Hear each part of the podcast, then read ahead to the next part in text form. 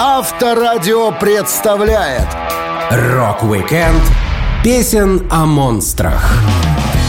Рок-музыканты — это люди с хорошей фантазией. В своих песнях они часто выдумывают интересных персонажей, в числе которых попадаются монстры, пришедшие из литературы, кинематографа или абсолютно новые создания, рожденные в творческих умах артистов. Я, Александр Лисовский, расскажу вам интересные истории написания рок-хитов о монстрах и чудовищах. Рок-уикенд на Авторадио. Для детей старше 16 лет. В репертуаре музыканта, поющего о ночных кошмарах, выставляющего на сцене гильотину и приносящего на выступление змей разных пород и окрасок, явно есть пара-тройка песен о каких-либо монстрах. Элис Купер действительно настолько любит страшилки, что не просто снялся в паре из них, засветившись, например, в одной из частей «Кошмара на улице Вязов», но и написал несколько саундтреков к хоррорам. В конце 70-х карьера музыканта пошла на спад, и только мода на ужастики спасла его от забытия. Купер рассказывал. Как и многие рок-исполнители, появившиеся в 70-х, я оказался в неуверенном положении, когда наступило новое десятилетие. Обо мне начали забывать. Но когда появилась MTV и Heavy Metal нашел свое место в мире, я понял, что пришло время вернуться, и выпустил пластинку Constrictor 22 сентября 1986 года. Популярные были группы, которые устраивали шоу. Я вроде как подумал, теперь мне по силам вновь вернуть свою корону. Но я больше не был рок-звездой, я был отцом и мужем. Могу ли я снова стать тем персонажем, которым был для публики? Это было не так просто. Нужно не только снова накрасить глаза и надеть кожаную куртку с шипами. Нужно было вспомнить характер Элиса Купера и сыграть его на сцене. Пару лет до этого шок-рокер переживал не лучшие времена. Он погряз в тумане алкогольной и наркотической зависимости, из-за чего личная и профессиональная жизнь катилась по нисходящей спирали. В музыкальном плане Купер выпустил три альбома в 81-м, 82-м и 83-м году. Он почти не помнил об их записи и даже не поехал в турне в поддержку двух последних. Увидев, как Twisted Sister и Motley Crue добились успеха благодаря театральности в сочетании с хард-роком, Купер начал планировать свое музыкальное возрождение. Главной фишкой того времени для музыканта стало приглашение в группу Кейна Робертса, который не только был новым гитаристом и соавтором, но и очень ответственным мужиком. Купер хвалил парня. Он один из главных ребят, который снова меня вытащил. Когда я встретился и начал писать с ним, я сказал, это то отношение к работе, которое я искал. Кейн не пил, не принимал наркотики, был очень здоровым чуваком, с отличным чувством юмора. Настоящее чудо. Первый сингл альбома обновленного Купера назывался «He's Back — The Man Behind the Mask» и был выпущен в августе 1986 года в качестве музыкальной темы к фильму «Пятница 13 Это была песня о монстре в маске, ставшая очень популярной в то время. Помимо этого, музыкант зацепил тему еще одного, более известного монстра в литературе. Как и другие, он по ошибке назвал чудище по фамилии его создателя, доктора Виктора Франкенштейна. Так появился Teenage Frankenstein. Свою ошибку с именем монстра Купер повторил уже в конце 90-х, выпустив песню «Накорми моего Франкенштейна». И хотя в тексте, судя по всему, монстр — это страсть музыканта, требующая удовлетворения его природных позывов, метафора получилась интересной. Вдохновение для «Feed My Frankenstein» приходит из разных источников. Элис Купер сослался на классические фильмы ужасов, такие как «Франкенштейн» и «Невеста Франкенштейна», которые повлияли на песню. Музыкант комментировал. Это тот случай, когда вы начинаете отождествлять себя со своим собственным монстром, который сидит внутри каждого из нас. Мы всегда создаем своих чудищ, а затем начинаем их кормить завистью, ненавистью и злобой. Над треком «Feed My Frankenstein» работали гитаристы Джо Сатриани и Стив Вай, а также басист Ники Сикс из Mötley Crüe, так что песня была обречена на популярность. Рок-викенд песен о монстрах на Авторадио. Безжалостного маньяка-потрошителя многие называют настоящим монстром. Если следовать такой логике, то известный хит Blue Oyster Cult «Don't Fear the Reaper» можно включить в список треков о монстрах, однако у группы есть куда более подходящая песня о динозавре современности, которая так и называется «Годзилла». Это не набор метафор, а насмешливая дань уважения популярному киномонстру. Сингл стал первым треком на пятом студийном альбоме группы. На обложке был изображен рекламный кадр из фильма про чудище «Эбера Horror of the Deep», который вышел в 1966 году. Барабанщик группы Альберт Бушар вспоминал, как зародилась идея создания песни. Мы были в дороге, когда читали сборник стихов Патти Смит. В одном из стихотворений она написала «Боже, Зила, Боже», по-английски «God, Zilla, God». Нам это понравилось. Дон позвонил ей и говорит, «Пати, подруга, я хочу написать с тобой песню. Мы назовем ее «Годзилла». Она сказала, что это отличная идея, но из-за наших графиков встреча оказалась невозможной.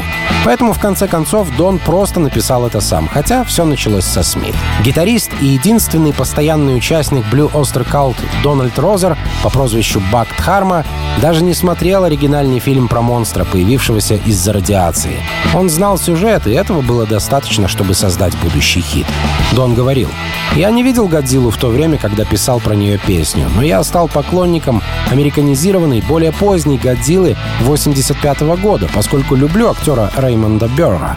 Когда я придумал гитарный риф в номере отеля в Далласе, я подумал о Годзилле, и слова пришли в голову сами собой. Я такой, нужен тяжелый риф. Что может быть тяжелее Годзиллы? Да ничего, песня в значительной степени соответствовала тому, что люди хотели услышать. Это был хит, который содержал мощные мотивы. Мы все большие поклонники фильма, в котором можно увидеть актера Реймонда Бера. Он снимался с японцами в одном проекте, но, судя по всему, работал на удаленке. Если вы внимательно посмотрите на сцены, где он взаимодействует с японскими актерами, то увидите, что они никогда не смотрят в камеру, потому что там, очевидно, стояли другие люди. Его сцены, вероятно, были сняты в Голливуде и отредактированы. Что касается текста песни «Годзилла», то я просто повторял мораль, урок, который преподносит нам фильм. По сути, Годзилла был ошибкой человека. В фильме это связано с ядерной энергией, которую обвиняли в том, что Годзилла вырвался на свободу. В 1998 году американцы сняли новый фильм про динозавроподобное чудище, использовав новые спецэффекты и крутые по тем временам технологии. У них на блюдечке был готовый саундтрек, песня, которая на тот момент более 20 лет являлась хитом, но киношники отказались от композиции. Это обидело вокалиста Эрика и гитариста Дональда. Музыканты даже создали свою собственную пародию под названием «No Zilla». Дон говорил, я действительно был зол. Мы слышали, что режиссер хотел уйти от всего, что связано с оригинальным фильмом. Я до сих пор держу обиду. Они знали о нашей песне, просто не хотели ее использовать. Моя идея заключалась в том, что «Годзилла» впервые пройдет по Нью-Йорку, и они могли бы попросить какого-нибудь парня с бумбоксом на плече включить нашу композицию, а затем бам, и он в лепешку. Было бы круто, но этого не случилось. Так что фильм вышел без нашей песни и оказался полным Рок-викенд песен о монстрах. На Авторадио. Популярными существами в культуре монстров, помимо вампиров и оборотней, являются зомби. По сложившейся традиции, зомби — это зараженные воздушно-капельным путем или через кровь бывшие люди, бредущие, волоча за собой ногу в поисках свежих, сочных, вкусных мозгов. Но в самой популярной песне группы The Cranberries «Зомби» это что-то типа обзывательства для нехороших людей, не способных здраво мыслить и творящих зло, потому что им так сказали. История композиции «Зомби» восходит к 20 марта 93 года, когда две бомбы, заложенные ирландцами, взорвались в городке Уоррингтон на севере Англии. Пострадали десятки людей, в том числе дети. Вокалистка The Cranberries и автор текста Долорес Риордан вспоминала. В то время, когда «Зомби» был написан, мы гастролировали по Великобритании. Я помню, как однажды погиб ребенок, когда бомбу бросили в мусорное ведро, поэтому в песне есть строчка «Ребенка медленно забирают». Мы сидели в туристическом автобусе, и я была недалеко от того места, где это произошло, так что это действительно сильно поразило меня. Я помню, как была опустошена из-за того, что невинные дети были втянуты в такие жуткие вещи. Долорес сама родом из Ирландии, и ей было невыносимо стыдно за своих земляков, и в то же время девушка хотела донести до людей, что не все ирландцы одинаковые, что есть много хороших людей, которые никак не связаны с насилием. Она делилась. Именно поэтому я написала строчку «Это не я, это не моя семья, хотя я ирландка». Я всячески выступала против этих вещей. То время быть ирландцем было довольно тяжело, особенно в Великобритании, когда нарастало напряжение. Сейчас все по-другому. Если бы вы сейчас рассказали молодежи, что тогда творилось, они бы вам не поверили, хотя прошло еще совсем мало времени.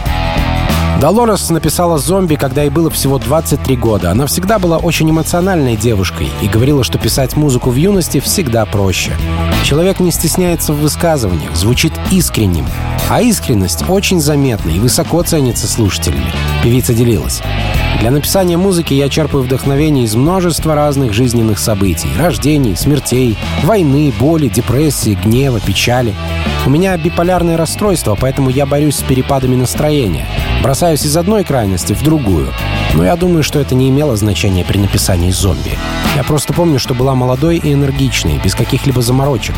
Я просто писала то, о чем думала. У меня были основные аккорды, которые я сочинила на своей акустической гитаре.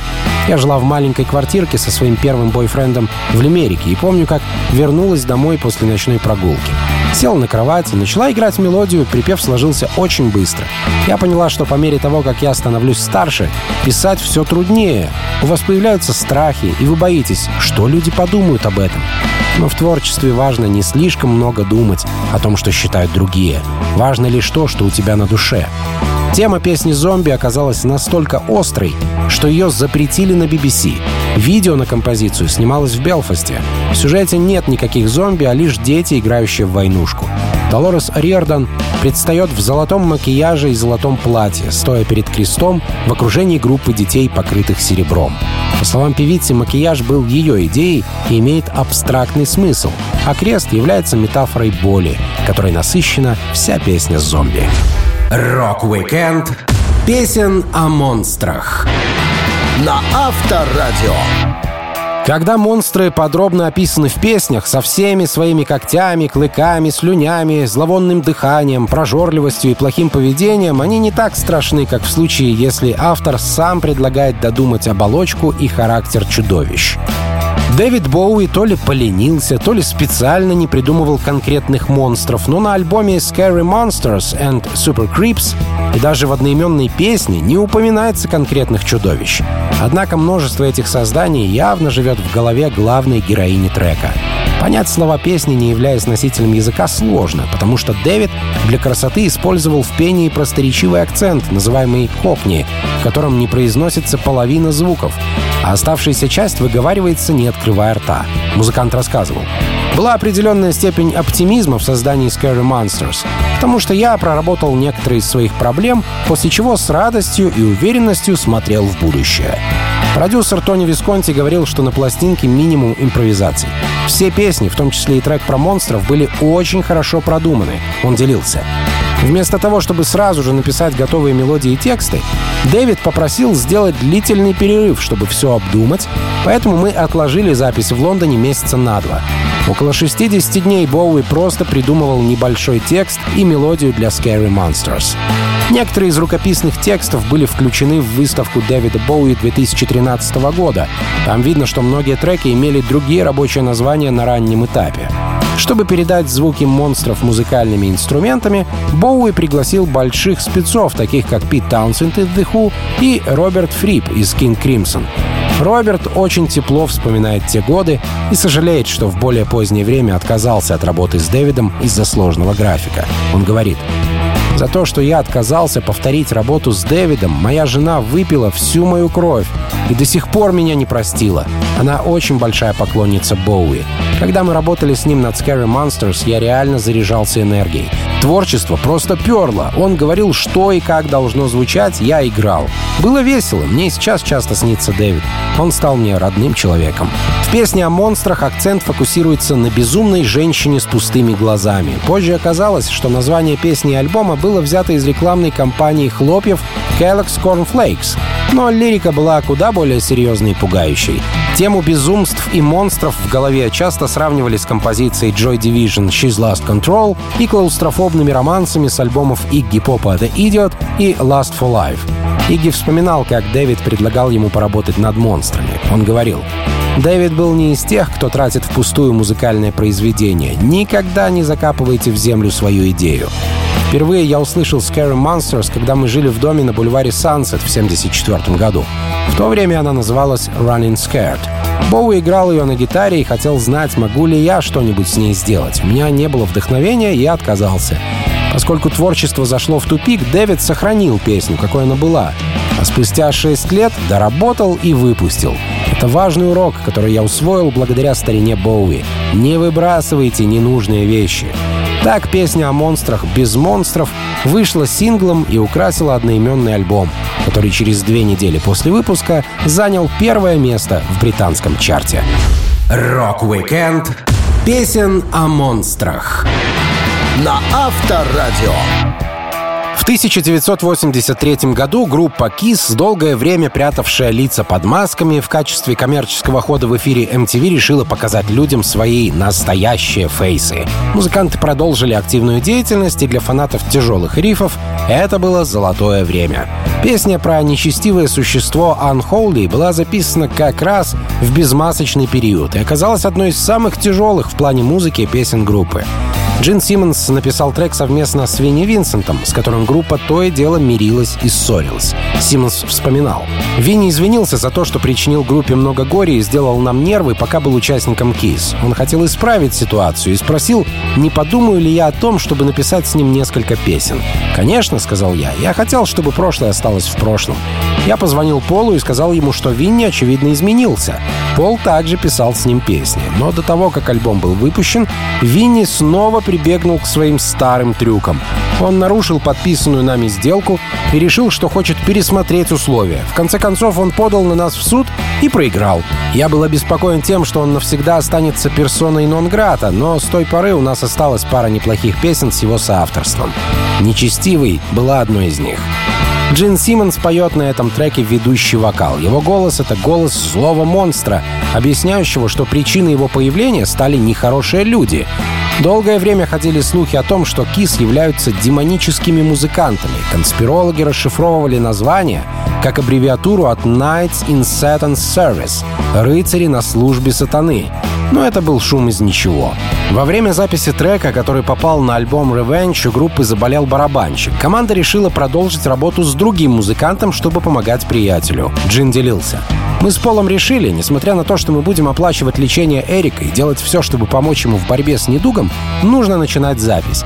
Значит, придется найти другого студийного ударника, по крайней мере, на время. Как мы не пытались объяснить это Эрику, я уверен, наше решение причинило ему боль. В песне «Анхоли» описывается злое существо, которое жило на протяжении всей истории человечества, причиняя страдания людям. Главный герой утверждает, что он монстр, созданный войной, голодом и болезнями. В припеве повторяется слово «нечестивый», чтобы подчеркнуть зловещую природу этого существа, а гитарное соло добавляет мрачной атмосферы.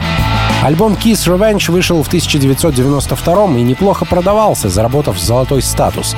Продюсером был Боб Эзрин, с которым группа уже работала, но не очень хорошо ладила. Музыканты дали ему последний шанс. А менеджер Ларри Мейзер сделал ставку на Анхоли и не прогадал. Он хвастался. «Я думаю, что есть три отличных песни, а все остальное — наполнитель. Альбом, на который я действительно ставлю свою репутацию, — это Revenge, потому что я настоял на том, чтобы там вернулся Джин к вокалу. Я сказал, ребята, если мы собираемся сделать это и сделать это правильно, Джин должен быть искренним. Мы должны стать тяжелее. И мы начинаем с песни под названием «Анхоли». Несмотря на то, что в период выхода нечестивого гранж сильно перебил кассу рокеров, Кис удалось перетянуть одеяло на себя. Музыканты сняли клип, но он не транслировался днем, так как в ролике показаны дети, танцующие в пентаграммах. Такова была цена успеха и суть монстра, созданного человечеством в песне KISS. Рок-викенд песен о монстрах на Авторадио. Около 30 лет длилась история летучей мыши Мита Лоуфа. С дебютного альбома «Bat Out of Hell» до третьей части «Bat Out of Hell 3» «The Monster Is Loose». Он выпустил 14 релизов. Но успех рок-оперы не давал музыканту покоя, и он постоянно возвращался к этой теме. Одноименная песня с пластинкой «The Monster is Loose» рассказывает историю монстра от первого лица. Я прожил тысячу лет во тьме, изгнанный в полном одиночестве, а в моем разуме только мое безумие за этими каменными стенами. Я разваливался по швам, пил горькие слезы и задыхался, измученный страхами. Слушателю становится понятно, что от такого персонажа ничего хорошего ожидать не приходится. Вся пластинка «Bet Out of Hell 3» тяжело давалась Миту Лоуфу. Расстроенный проблемами со здоровьем и почти униженный судебными процессами, музыкант выдавал те мелодрамы, которые поклонники привыкли слышать в его музыке. Тем не менее, третьей части серии «Летучая мышь» все же удалось выбраться из производственного ада 20 октября 2006 года. Первые две части трилогии Лоу вписал с продюсером Тодом Рундгреном и автором песен Джимом Штейманом. Но в третий раз сотрудничество не состоялось. Митлоуф и Штейнман начали работу еще в 2001 году, а потом Джим заболел. Мит решил двигаться дальше и действовать без него. Позже он говорил, я понимаю, что писать третью часть Бэт про монстра без Штеймана было абсолютно эгоистичным действием с моей стороны. Но у него был сердечный приступ и два инсульта. Его здоровье меня очень беспокоило. Нам надо было работать. Джим не был физически готов посвятить себя пластинке. Я боялся, что мы проторчим в студии в течение пяти лет. А я и сам, знаете ли, уже не мальчик. В итоге Митлоуф нанял Десмонда Чайлда, который сотрудничал с Бон Джови, Аэросмит и Элисом Купером. Чайлд возглавил процесс записи, разогнал всех по местам и помог задействовать в альбоме много рок-звезд. В песнях участвовали Брайан Мэй, Стив Вай, гитарист Роба Зомби и Мэрилина Мэнсона, а ныне еще и участник Mötley Crüe Джон Файв. В интервью Billboard Лоуф сказал, «Я не просто хотел пригласить кучу рок-музыкантов, я хотел обратиться к экстремальным рокерам с особым видением и талантом. В результате получился диск, который имеет все черты двух предыдущих частей «Летучих мышей», но в нем гораздо больше мощных рифов. Пока Митлоуф и его друзья готовили альбом к выходу, Штейнман, залечив раны на сердце, подал в суд, чтобы помешать выпуску пластинки, потому что он до этого предусмотрительно зарегистрировал торговую марку «Bad Out of Hell». Сам Митлоуф не хотел ссориться с бывшим приятелем и говорил, что конфликт всего лишь прихоть юристов. Он делился. «Я считаю Джима одним из своих лучших друзей. Тут на самом деле все дело в менеджерах. Я думаю, что менеджер Штеймана — дьявол, и Штейнман относится также к моему менеджеру. Мы так застряли в этих бумагах и бюрократии, что нам пришлось общаться через третьих лиц, и он отказался подписывать какие-то бумаги, которые позволили бы без проблем записать Bat Out of Hell 3. Так что на самом деле я не судился с Джимом Штейнманом. Я подал в суд на его менеджера. В итоге спор урегулировали во внесудебном порядке. Автор песен получил прибыль от записи, а Митлоуф получил добро на выпуск своего «Монстра на свободу». Рок-викенд песен о монстрах. На Авторадио. Известный по историям Говарда Филлипса Лавкрафта монстр Ктулху стал не только героем мемов в интернете и центральным персонажем некоторых особо мудреных верований. Монстр, прибывший с другой планеты и поселившийся на дне Тихого океана, был одним из любимых щупальцебородых созданий Джеймса Хэтфилда. У группы «Металлика» морская тварь фигурирует сразу в нескольких треках. Один из них — инструментальная композиция 84 года «The Call of Cthulhu». На первых релизах музыканты написали имя демона с ошибкой. Это была обычная печатка, но сторонникам теории заговоров опечатки хватило, чтобы придумать слух. Якобы группа специально исказила имя, чтобы ненароком не вызвать монстра. Кирк Хэммет объяснил, как он придумал гитарную мелодию для этого трека. Я знал, что хочу придумать что-то действительно мелодичное в плане вступительного соло. Меня задолбали постоянные рифы и запилы. Это хорошо для технарей, а людям, которые не шарят в тонкостях игры, такое не надо. Им нужно что-то кочевое. Отсюда и та небольшая мелодия, которую я сыграл.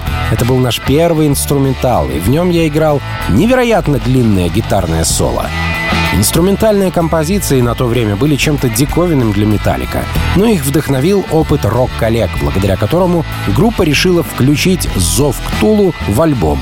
Ларс Ульрих говорил, «Ктулу был нашим первым набегом на уши фанатов. Iron Maiden играли инструментальные партии на своих записях. Даже возвращаясь к Deep Purple, Rush и Led Zeppelin, мы слышим сплошь и рядом инструментальные треки. Цепелины тоже посвятили композицию без вокала Моби Дик литературному монстру. Она всем закатила. Так что корни Ктулу крепко связаны с тем, что делали крутые ребята еще задолго до нас. На альбоме Master of Puppets Металлика также обращалась к океаническо-космическому монстру, записав песню «The Thing That Should Not Be» — «Вещь, которой не должно быть». В этом треке слова тоже повествуют о подводном монстре. Ларс рассказывал, что композиция была написана самой последней. Он вспоминал. Все песни были закончены, кроме «The Thing That Should Not Be». У нас была тенденция смотреть на наши альбомы как на набор композиций разной динамики. Есть быстрая песня, песня в среднем темпе, баллада, баллада, инструментал. Это как группа продуктов для питания. Вам нужны углеводы, белки и все такое.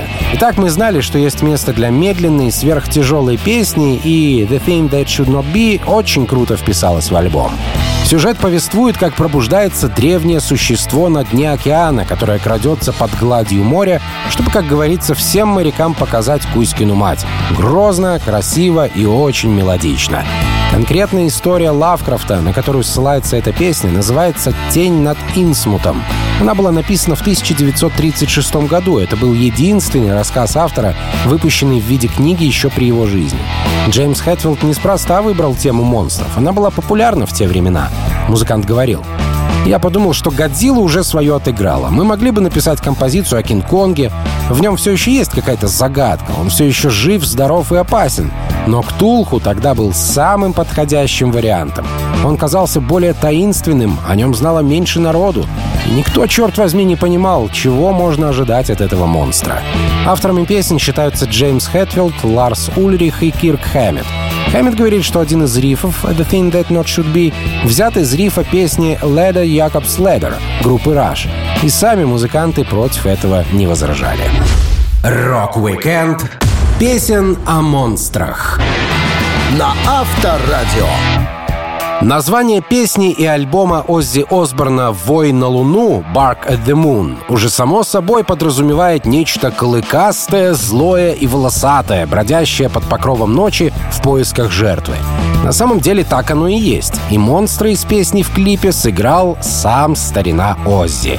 Текст посвящен мифическому зверю, который терроризировал город и был убит, но таинственным образом вернулся, чтобы сеять панику. Однако в клипе показана другая история. Ученый, которого играет Осборн, глотает в своей лаборатории вещество, превращающее его в зверя, изображенного на обложке пластинки. Часть съемок проходила в больнице для душевнобольных Холлоуэй Санаториум. Превратить человека в монстра было непросто. Фотограф Фил Костелло, сделавший культовый снимок Оззи Осборна, рассказывал. Первоначальная идея заключалась в том, чтобы Оззи выглядел как существо из римского эпоса с волчьей шкурой на голове. Но Оз встретил парня, который создавал грим для фильма «Кошмар на улице Вязов» и был впечатлен его работой, поэтому мы решили сделать пародию на все фильмы об оборотнях. Превращение Осборна в зверя и сама съемка заняли более 10 часов и стоили около 50 тысяч фунтов стерлингов. В работе задействовали кучу техники, 4 дымовые машины, грузовики-генераторы, краны и осветительные установки. После шестичасового грима Оззи снимался еще столько же времени. В одном из кадров он играл зверя, стоящего на четвереньках, а за ним находились здоровенные ротвейлеры, вспоминает Финн. Но оказалось, что Осборн сильно боялся собак. Если он мог держать животных в поле зрения, то справлялся со страхом. Но когда звери оказывались позади него, как положено по сюжету, музыкант был вне себя. Мы снимали всю ночь и закончили в 5 утра. Это было очень сюрреалистично. Во время тура в поддержку альбома Оззи случайно стал действительно страшным монстром, напугавшим весь самолет своими жуткими ранениями. Он рассказывал. Это случилось, когда у нас был перерыв на двое суток после концерта в Новом Орлеане. Планировалось полететь из Нового Орлеана в Нью-Йорк, сесть на Конкорд до Лондона, за часик-другой снять видео, вернуться в Нью-Йорк, а потом ехать на следующий концерт. Изнурительный график, при котором даже мое хроническое пьянство не спасало. Когда мы, наконец, добрались до студии в Лондоне, первым делом режиссер сказал мне, «Так, Оззи, сядь напротив этого зеркала. По моей команде его разобьют с другой стороны. Я думал, это будет специальное зеркало, которое безопасно разбивается. Но фиг там был. Короче, парень бьет молотком, и мне в лицо летят осколки. Хорошо, что я был пьян. Я вообще ничего не почувствовал. А просто сплюнул кровь и стекло и сказал «М, «Ну, круто».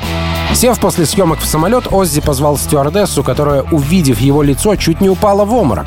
Музыкант вспоминал.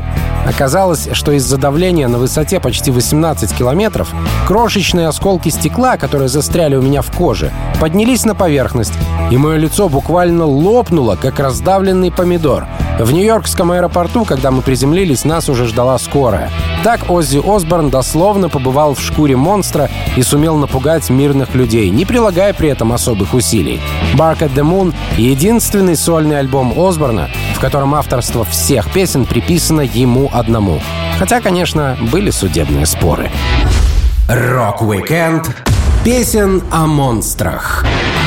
На Авторадио. На рок-сцене есть исполнитель, которому, по сути, даже не нужно писать песни про монстров. Он сам в какой-то степени монстр. Певец и режиссер Роберт Бартли Каммингс взял себе псевдоним Роб Зомби и на протяжении всего своего творчества оставался предан ужастикам и хоррорам, оставившим след в истории. При этом родители не очень-то одобряли увлечение сына, пока оно не принесло первые гонорары. Роб Зомби вспоминал. Моей маме стало не нравиться вся чертовщина, которой я увлекался. Оба моих родителя думали, что я немного спятил. Но как только вы добились успеха, они такие «Хорошо, я всегда в тебя верил. Молодец, сынок, так держать». Как только они увидят, что вы можете зарабатывать деньги, будут счастливы. А до тех пор они считают тебя идиотом. В детстве я жил на восточном побережье в старом городке Новой Англии, похожем на сонную лощину, где было много старых кладбищ. Таким образом, я всегда был окружен гробами. Кроме того, в конце 60-х был большой бум ужасов на телевидении. Я посмотрел каждый фильм по 10 раз. В эфир выходили мрачные телешоу, такие как «Мюнстеры», «Семейка Адамс» и «Сумеречная зона». С тех пор я увлекаюсь зомбарями, упырями и всякими вурдалаками. Первой сольной музыкальной работой стала песня Роба Зомби «Дракула», который как раз отсылает к его любимому сериалу «Мюнстеры». В фильме рассказывались истории семьи забавных монстров, а словом «Драгула» звали автомобиль их дедушки Манстера из классического телешоу 60-х годов. Автомобиль был построен из гроба, и каждую деталь в нем продумали до мелочей. Инженер проекта Ричард Коркес рассказывал. Кузов Драгула был построен из гроба, который я приобрел в похоронном бюро в Северном Голливуде. Это было не так просто. В те времена продажа гроба без свидетельства о смерти была незаконной. Поэтому я договорился с продавцами втихую, чтобы заплатить им наличными, а они оставили гроб за задней дверью. После наступления темноты я пробрался к ним во двор и вывез покупку. В Драгулу мы установили двигатель Ford Mustang V8 мощностью 350 лошадиных сил, а вместо выхлопной — четыре органные трубы с каждой стороны салона и старинные лампы спереди и сзади. В передней части гроба на колесиках красовался мраморный могильный камень, выполняющий функцию номерного знака с надписью «Родился в 1367 году, умер неизвестно когда». Роб Зомби использовал стильный и страшный автомобиль как основу для своей песни. По сюжету машина, монстр, едет и уничтожает все на своем пути.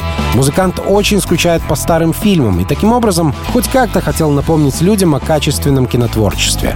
Он говорил, все мои любимые режиссеры и любимые фильмы из 70-х. Это не обязательно режиссеры ужастиков. Люди зацикливаются на том факте, что я снимаю хорроры, поэтому они предполагают, что на меня повлияли другие режиссеры этого жанра. Но я люблю все кинопроизводство 70-х. Это был последний великий период американского кино. Причина в том, что в 80-х все корпорации начали скупать студии. Тогда речь шла о том, чтобы заработать как можно больше денег. Теперь это жалкое зрелище. Вы можете снимать только денежную фигню типа Бэтмена, Супермена и Гарри Поттера. Песня «Драгула» стала самым продаваемым синглом «Зомби». Она звучала во многих фильмах, в том числе и в «Матрице», в сцене, когда Нео и Троица впервые встретились на дискотеке. Рок-викенд песен о монстрах. На Авторадио. Многие песни рождаются совершенно случайно. Они не появляются в муках, изматывая автора до предела, а сами приходят в голову в творческой атмосфере. Так появился на свет трек про лондонских оборотней, получивший популярность в исполнении музыканта Уоррена Зивина. Зивин вспоминал. Эта песня начиналась как шутка Фила Эверли из Everly Brothers. Дело было, когда мы смотрели фильм 35 года «Лондонский оборотень», и Фил говорит, «Ребзи, а почему бы нам не адаптировать эту тему под нашу реальность?» Все, кто находился в комнате, а с нами был еще гитарист Вадди Вахтел, начали перебрасываться строчками для песни. В итоге мы написали текст примерно за 15 минут. Вахтел был тем, кто предложил основу композиции — крик воющего волка. «Ау!» А все остальные начали сочинять. Я видел оборотня с китайским меню в руке, идущего по улицам Сохо под дождем. «Ау! Тебя лучше держаться от него подальше!» «Ау! Он вырвет тебе легкие!» Ну и так далее. Веселый текст с кровожадным оттенком конспектировала в блокнот тогдашняя супруга Зивина Кристал. Однако никто поначалу не воспринял песню всерьез. Вскоре после этого друг Зевана, музыкант и продюсер Джексон Браун, увидел текст и подумал, что у Werewolves of London есть потенциал, и он начал исполнять эту песню во время своих живых концертов. История оборотня рассказывает про красивого человека, который стильно одевается и причесывается, а в полнолуние по ночам ест беззащитных старушек, превращаясь в животное. Песня очень сильно цепляла людей, поэтому Зиван решил все-таки записать ее для альбома. Даже на концертах народ сходил с ума от этой песни. Зиван говорил, Народу не просто нравился трек, некоторые съезжали с катушек от композиции. В 2000 году, во время моего шоу в зале Боувери в Нью-Йорке, Под эту песню ребятки начали мутузить друг друга. Это не редкость, подумаешь, пара парней вспылила на минутку. Мы остановились, дождались окончания боя, и я сказал, «Держу пари, такого никогда не бывает на концертах Стинга». А потом продолжил петь. По словам продюсера записи и гитариста Води Вахтеля, «Werewolves of London» была самой трудной песней для записи в студии, над которой он когда-либо работал. Тем не менее, хорошенько отрепетировав свою партию, маэстро записал соло с одного дубля. Два учредителя группы Fleetwood Mac также помогли в создании звукового сопровождения лондонских оборотней. Мак Флитвуд сыграл на барабанах, а Джон Макви на бас-гитаре. До этого Зиван с продюсером попробовали по крайней мере семь различных конфигураций музыкантов в студии звукозаписи, прежде чем были удовлетворены работой Макви и Флитвуда. Затянувшееся студийное время и гонорары музыкантов привели к тому, что песня съела большую часть бюджета альбома. Начальная строчка «Werewolves of London» была признана лучшей вступительной строкой песен всех времен по версии BBC, опередив в финале трек Билла Хейли «Rock Around the Clock». Мотив композиции часто заимствовали для предвыборных кампаний, фильмов или других песен. Уоррен Зиван отмечал, что трек был отлично воспринят публикой, но несущественно повлиял на его состояние в финансовом смысле. Музыкант говорил, «Я не думаю, что это был такой большой успех, как считают многие люди. Народ помнит этот хит, поскольку из года в год он постоянно появлялся в кино и регулярно мелькал в ушах. Но это не значит, что он был продан тиражом в 4 миллиона копий. У нас был скромный успех, но этого вполне хватило. Рок-викенд песен о монстрах. На Авторадио.